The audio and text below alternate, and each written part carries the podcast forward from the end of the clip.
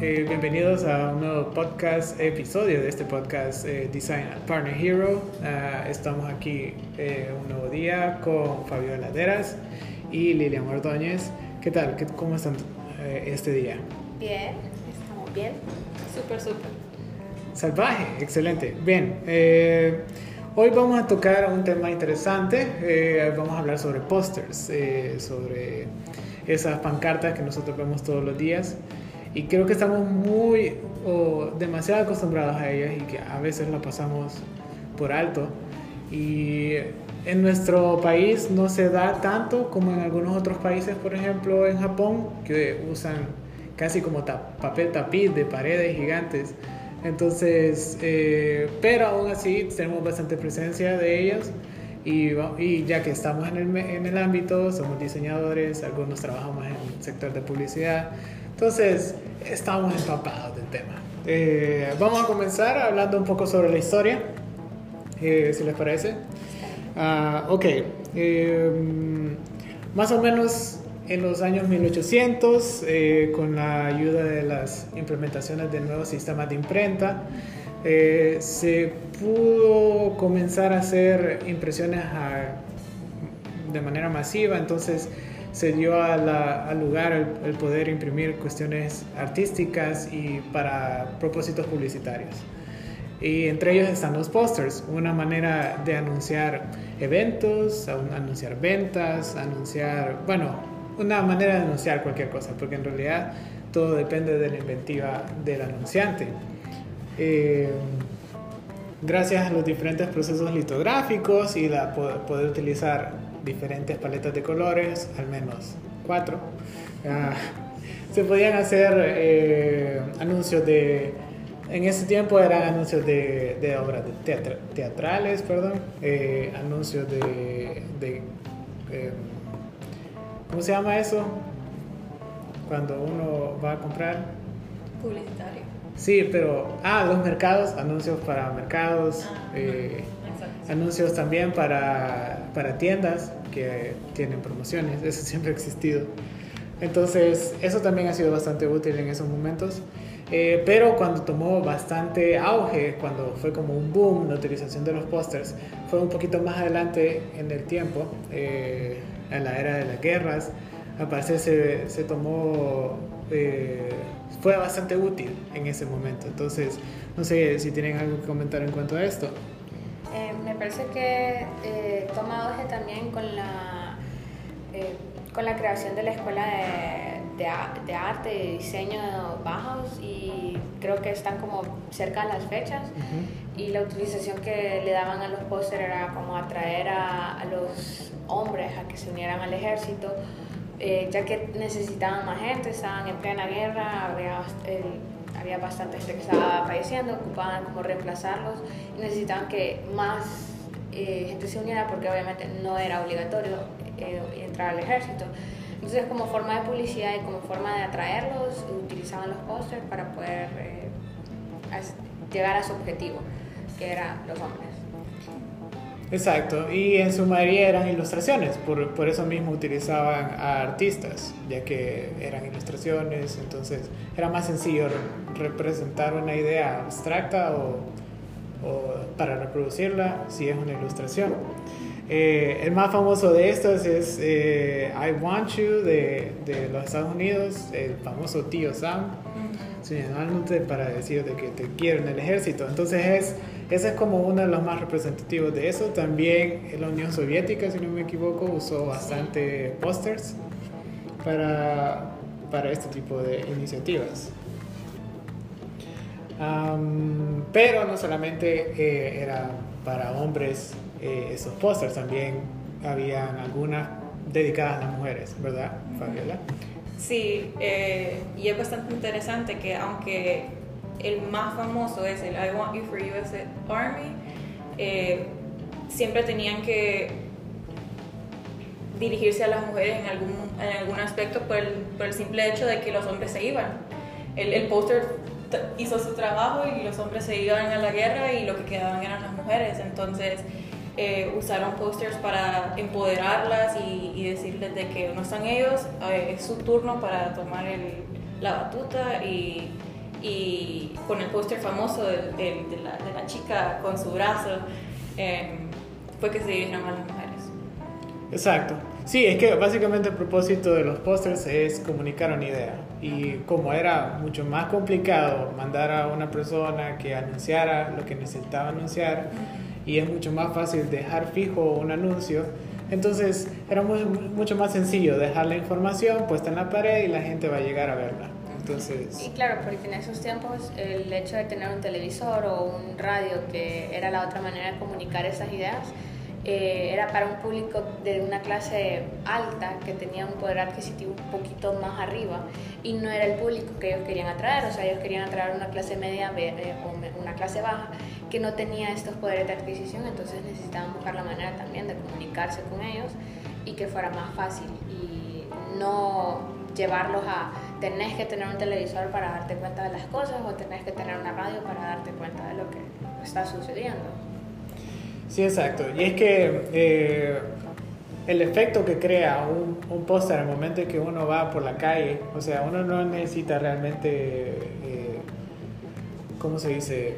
Que, que le estén poniendo en la cara literalmente como panfletos o, como boletas anunciadas. Eh, la información que uno lo que usualmente hace con eso es que las arruga y las bota a la basura. o, en mi caso, que yo me pongo a jugar a hacer origami con ellas. Pero eso es otro tema. Eh, regresando a los pósters, el póster es literalmente fijo, pero al mismo tiempo sigue siendo masivo porque literalmente las personas pasan enfrente de él y si les llama la atención se van a detener y lo van a observar. Eh, realmente es como muchas personas piensan que le tienen que llenar de información o cosas así, pero el póster su objetivo principal es dejar como una semilla en tu mente y mientras pasas, porque nadie se para a leer un póster, solo uno lo, lo, pasa, lo ve y solo con ese, ese vistazo rápido tiene que quedar la idea plantada en tu mente. Exacto. Sí, eh, así como habíamos hablado un poquito antes eh, en la preparación de este podcast, eh, como decía, en nuestro país no es tan usual ver eh, pancartas y pósters. Un poco, un poco más lo vemos en épocas de elecciones y cuestiones políticas, porque ahí sí literalmente decoran toda la ciudad con eso. Eh, pero a nivel comercial creo que uno de los lugares donde eh, llenan bastante de, de, anuncios y cosas por el estilo es en Japón, que conozco particularmente ese ese escenario, eh, en el que eh, llenan casi con papel tapiz grandes paredes de, con anuncios. Entonces, eh, ellos están bastante como llenos de eso, bombardeados de, de pósters. Y es bastante difícil en ese escenario, para ese público, hacer un póster que impacte y que llame la atención. Entonces, siempre es muy importante eso. también he visto como el la utilización del póster en otro ambiente. Eh, hay un artista francés que se llama JR, es muy bueno si lo pueden buscar, y tiene un proyecto que se llama Inside Out Project. Él lo que hace es que a nivel mundial toma una, como, eh, una polémica, un tema dentro del país en el que quiere trabajar y dependiendo de eso toma fotografías tamaño escala grande y la va pegando en diferentes partes. El, el, proyecto más como impactante que él tuvo fue uno que hizo en África y otro que hizo en Brasil, en las favelas. Eh, el que hizo en Brasil fue a raíz de un problema que hubo de unos militares que agarraron a seis niños y los desaparecieron. Entonces tomó fotos de las familias, de, de estos niños, de las mamás, las abuelas y los pegó en todas las gradas de las favelas, en todos los como paredes y después hizo como una toma aérea donde podía ver, o sea, si lo mirabas de cerca, solo mirabas partes de la foto, pero al momento de hacer una toma aérea de lejos, mirabas como la foto entera y esa es su manera como de hacer un impacto social de acuerdo a un tema. El de África lo hacía en los vagones y en los techos de las casas de, de como de las colonitas en África, entonces cuando pasaban los, los trenes, mirabas como los ojos y todo el resto de la cara era como formada por los techos de las casas. Súper, súper interesante y es otra manera de tener un impacto social sin tener que decir palabras, porque o sea, no utiliza texto en sus impresos, solo es la fotografía y aún así tiene como ese impacto social que, de temáticas que a veces gente no quiere hablar o no quiere tomar en consideración. Interesante, hablando de diferentes maneras de cómo utilizar los pósters, volviendo a, a Japón, eh, ellos, como había dicho, están saturados en sus paredes, eh, que inclusive utilizan la, la sección del metro, pero no la sección del, del metro en sí, del tren, sino que el, el exterior. Y es bastante genial porque ellos utilizan una secuencia de pósters y han hecho hasta inclusive un estilo de como animación hecha a través de la ventana del, del metro. No es una animación digital, sino que es una secuencia de, de pósters que cuando uno los ve a través de la ventana, mientras el metro está en movimiento, parece como que está en movimiento. Ahí hay cierta genialidad en eso que, y de utilización de los espacios que me encanta. Bien, eh, ¿qué tan importante es para los diseñadores el que conozcamos eh, sobre pósters, que conozcamos cómo realizarlo, que conozcamos cosas cruciales como eh, componentes de composición, como cómo utilizar la cantidad de textos, cómo utilizar jerarquías y ese tipo de cosas. ¿Qué creen ustedes que debería ser o que es indispensable para que un póster sea de calidad? Creo que eso va a depender bastante de los elementos que se quieran utilizar. Eh, al momento de que creas el póster, sí tenés que darle como, un, como una pista a tu público de qué se trata. Por ejemplo, si vas a anunciar una, una fiesta, si vas a anunciar una eh, película, cualquier cosa que, que, lo que quieras anunciar, tampoco querés darle todo, porque el punto del póster es atraer a esa persona a lo que vas a hacer, a tu actividad, a que vaya a ver tu película, a, lo que sea. Entonces, como tener esa idea de no le vas a dar todo lo que va a ver en el en lo que sea que estés anunciando, pero que sea lo suficiente para llamar su atención y que vaya a asistir. Porque al final, si vos le das todo de un solo, él va a decir como, eh, no me interesa. Pero si le das como esa pista, despertas ese interés y decís, ok, eh, si se mira interesante o lo ves y te llama la atención y es como ese gancho que vas a ocupar para que tengas más público dentro de tu actividad. Sí.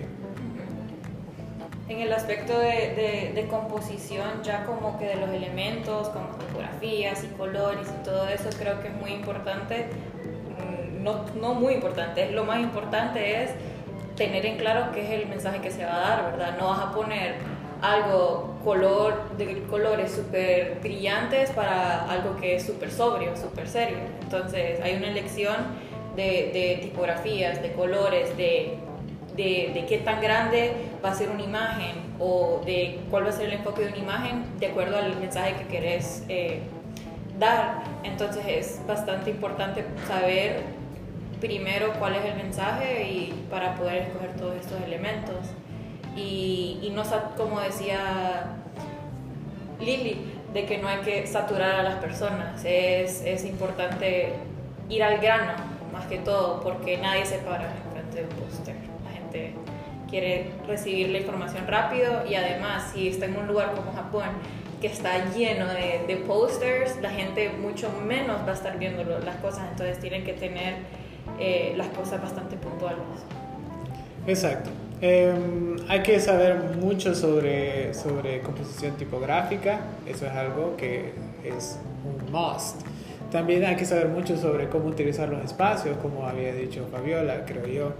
Y creo que eh, también saber de colores es importante, pero también de composición fotográfica, porque ahora que ya se, no solamente se usan ilustraciones como como hace mucho tiempo, sino que ahora se permite imprimir fotografías y utilizarlas. Entonces, ese tipo de, de, recursos es bastante valioso para que el póster sea más enriquecido a nivel de, de, elementos, pero al mismo tiempo da un poco de challenge, de reto para, para los diseñadores que cómo utilizar una fotografía y poder al mismo tiempo colocar la información que necesitan tener esa tipografía. Creo que también eh, tiene bastante importancia el, la jerarquía de lo que mencionabas antes. eh, porque obviamente si es algo que sabes que lo van a ver en segundos, necesitas dar la información más importante en esta jerarquía para que tome el, enfoque y la atención vaya a eso que querés que el cliente vea para que lo recuerde y sea como mencionaba antes Fabiola, la semillita que va a traer a tu público, que va a traer a la persona que querés a lo que estás haciendo. Sí, y otra cosa que también es importante es la audiencia. Y aquí es donde quiero traer un poco eh, eh, ejemplos más claros, un poco más de, de la vida real. Digamos, pósters de películas.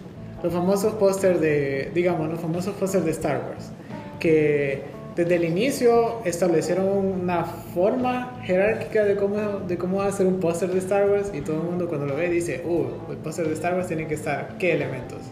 Eh, los personajes principales, el villano, eh, obviamente habitación del espacio porque es Star Wars y eh, el título, ¿verdad? En la famosa tipografía que, que, se creó. Entonces, ese tipo de cosas, elementos es muy importante que, pero, pero están dirigidos para, un, para su público, pues. O sea, que no ha visto nunca Star Wars en su vida y nunca ha estado como emocionado por un nuevo episodio, yo estoy emocionado por eso, eh, no va a tener el mismo efecto, va a decir, pucha, qué, qué collage más extraño.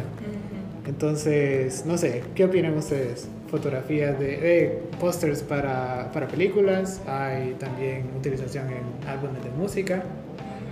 No, sí, la verdad que, que, que me fascina el, el, topic de los pósters de, de media en general, ¿verdad? Uh -huh. Porque para los álbumes también, para películas, eh, que ellos siempre ellos siempre buscan una manera de... Ajá, no, sí, de que eh, te dan todo pero no te dan nada. Ok. Si, si te has dado cuenta con los posters, es como uno sabe lo, los personajes principales y todo eso, pero no te dan nada de, de, Sí. de, de información como crucial como un póster de publicitario. Solo te están dando, ah, mira, es esto, con estas personas, en esta fecha, y solo con eso ya causan intriga. Exacto. Y es que principalmente es eso, que decirte, ah, mira, es como un mini trailer. El trailer del trailer. Exacto, el trailer del trailer. Te enseñan, ah, mira, este es el malo, y el malo tiene máscara. Así que esperarlo. Igual siento que en la fotografía, eh, bueno, en los pósters de productos también te dan como ese, ese hint de qué esperar de tu producto. Uh -huh. Yo siempre me voy más a la parte de productos porque siento que es eh, donde hay más dificultad de hacer el, que el cliente crea en tu producto, porque ahora hoy en día hay tanta competitividad en todos los aspectos. O sea, vos ves los celulares, Huawei, Apple, eh, que Samsung, LG así como han venido y desaparecido empresas, o sea, BlackBerry en su momento fue como super wow y en nada desapareció. Entonces, por lo mismo de la competitividad, entonces me parece que los posters de producto también tienen eso de que te, dan una idea. Eh, me fascina ver como los pósters de los celulares, que siempre cuando son finos, que son súper finitos, siempre te lo tiran como de, en un ángulo en el que puedes ver eso de que no te va a estorbar, es finito, o sea, es casi la mejor maravilla, pero te da esa atención y decís como, wow, al final te capta tanto que vos decís, quiero ese teléfono. Y al final tal vez no sea el mejor producto, pero sí te causa esa, esa impresión, te causa esa... Eh, que al final es el punto del póster, ¿verdad? Que quieras adquirir el producto, que te guste. Sí, exacto. Sí, bueno, hay bastantes eh, empresas que utilizan eso de telefonía, sí. Eh, también recuerdo, yo recuerdo personalmente eh, los anuncios de iPod, por ejemplo, uh. que eran bastante diferentes. Icónicos, de, exacto. Ahora. Icónicos. Eso es algo bastante interesante porque así como decía Lili, presentaban en primera plana el, el, celular todo y lo que iban a vender, pero ellos no, ellos te enseñaban cómo ibas a usar el iPod. La experiencia de, La experiencia tener, de el iPod. tener el iPod. Eran coloridos, pero al mismo tiempo utilizaban siluetas, entonces era algo que de lo que se vuelve memorable y como usted dijo, algo icónico. Um, algo que también me llamó la atención a mí, o al menos algo, eh, yo soy muy coleccionista de algunas cosas. Entre ellos son eh, álbumes, bueno, pósters de, de, los álbumes de, de artistas. Hay, y quiero eh, hablar de algunos de ellos. Eh, unos podrían ser, por ejemplo, el álbum Spaghetti de Guns N' Roses, que habla bastante sobre lo que es ese álbum, o sea, una mezcla de un montón de, de canciones que ellos nunca pusieron, pero lo ponen ahí como si fuera un espagueti. Y es literal una foto en alta resolución de espaguetis. Um, eh, hay otros álbumes súper geniales, por ejemplo, que traen eh, eh, cuestiones extras, además de solamente el arte conceptual. También traen cosas como el, el, el de 10.000 días de Tool, que es un álbum estúpidamente conceptual trae una de, la mano de un artista eh, que hace como mantras y cuestiones así hindúes que se repiten infinitamente. Eso es bastante genial. también está, vaya, por ejemplo, hay uno que ha, llamado bastante la atención de Billie Eilish, que, que es literalmente solo una fotografía, pero eh, enmarca bastante bien lo que, el concepto que ella quiere llegar a representar. Entonces, eh, eso y muchas otras eh, artistas siempre se enfocan en eso, en entregar una pieza artística para su álbum.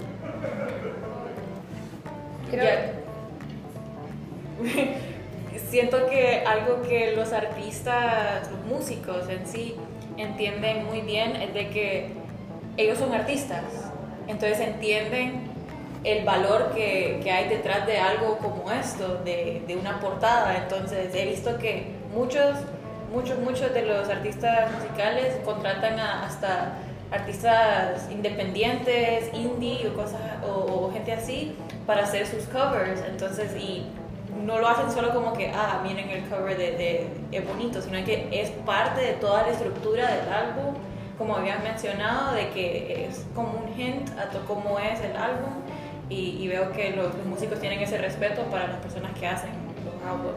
Exacto. Covers. Em, hablando como de álbum covers, eh, uno de, como una de las, eh, mi banda favorita es Oasis y uno de los álbum covers que siempre me ha gustado es el de What's the Story Morning Glory y si ves es como eh, esa es como una expresión bien, bien famosa, no vamos a entrar en detalles de lo que significa, pero para ellos es algo bien conceptual. Eh, ves como el edificio de, como una calle llena de edificios y dos personas caminando que van al revés. Y en sí todas las, las canciones de ese álbum tratan como de una historia, o sea, hablan de... Hay una de las canciones que se llama She's Electric, que es como la descripción de la novia de, uno de ellos y es como eh, describe la, la, personalidad de, esta chava con su familia y él y todo. Y, y, es como esa historia que vos no te das cuenta de cuando veas a una persona y solo cruzas con ella y a veces incluso la juzgas por, por cómo se ve, pero no, no, sabes como la historia que está atrás. Entonces, ese es como el significado que yo siempre le he dado a ese cover. Y si escuchas como las canciones, también te vas dando cuenta de que es esa historia detrás de. Entonces, por eso siempre me ha parecido como súper interesante ese, cover, porque al final te transmite lo mismo que las canciones te transmiten. Exacto. Bueno, y para concluir, uh, bueno, conocemos de que los pósters nos han acompañado a lo largo de mucho tiempo, bastante tiempo. Es como una herramienta publicitaria must que debe estar. Eh, a pesar de que las tecnologías como pantallas digitales, super delgadas, que pueden animar e interactuar con la, con la gente, pero el póster es una herramienta que todavía sigue vigente eh, y que las empresas lo usan. Entonces es algo que hay que estar siempre al día con eso. Ah, otra cosa también es la complejidad que existe en, el momento de eh, representar la idea, el concepto. Eh, han existido tantos puestos a lo largo de, de, la vida, de la historia humana, que eh, es muy difícil llamar la atención pero al mismo tiempo eh, una manera, tiene que ser de una manera simple, efectiva y, y, y, que sea atrayente para los humanos. Entonces el reto está ahí para cada uno de las, de del diseñador que le toque, definitivamente. Entonces, eh, no sé, ¿tienen algo que agregar? Eh, lo único que yo agregaría es que a pesar de que sí se ve una evolución en las tecnologías, pero al final una pantalla por mucha animación que tenga y veas el video super wow, si es un póster que lo vas a tener en la calle, eh, te va a crear más impacto porque es una imagen que te va a transmitir muchas cosas en el momento y, no, y van a ser en segundos, mientras que una animación puedes tardar cinco minutos y no vas a tener el tiempo de verlo. Entonces eh, no va a crear ese mismo impacto que al momento del póster. Y hablando de algo bien cercano, como de estos tiempos, eh, uno de los posters que he visto recientemente que me impactó fue el de Coca-Cola que sacaron como The Avengers, hicieron esa colaboración que salían todas las latas con cada uno de los, de, de los héroes de Avengers y se lo viste en segundos, pero recordás que ahí está Capitán América, que está Iron Man, o sea, tenés esa remembranza porque es un póster impactante y sabes que es para hacer la publicidad de la película y, y al mismo tiempo de un producto. Entonces ese es como ese impacto que buscas, no lo vas a tener con lo digital.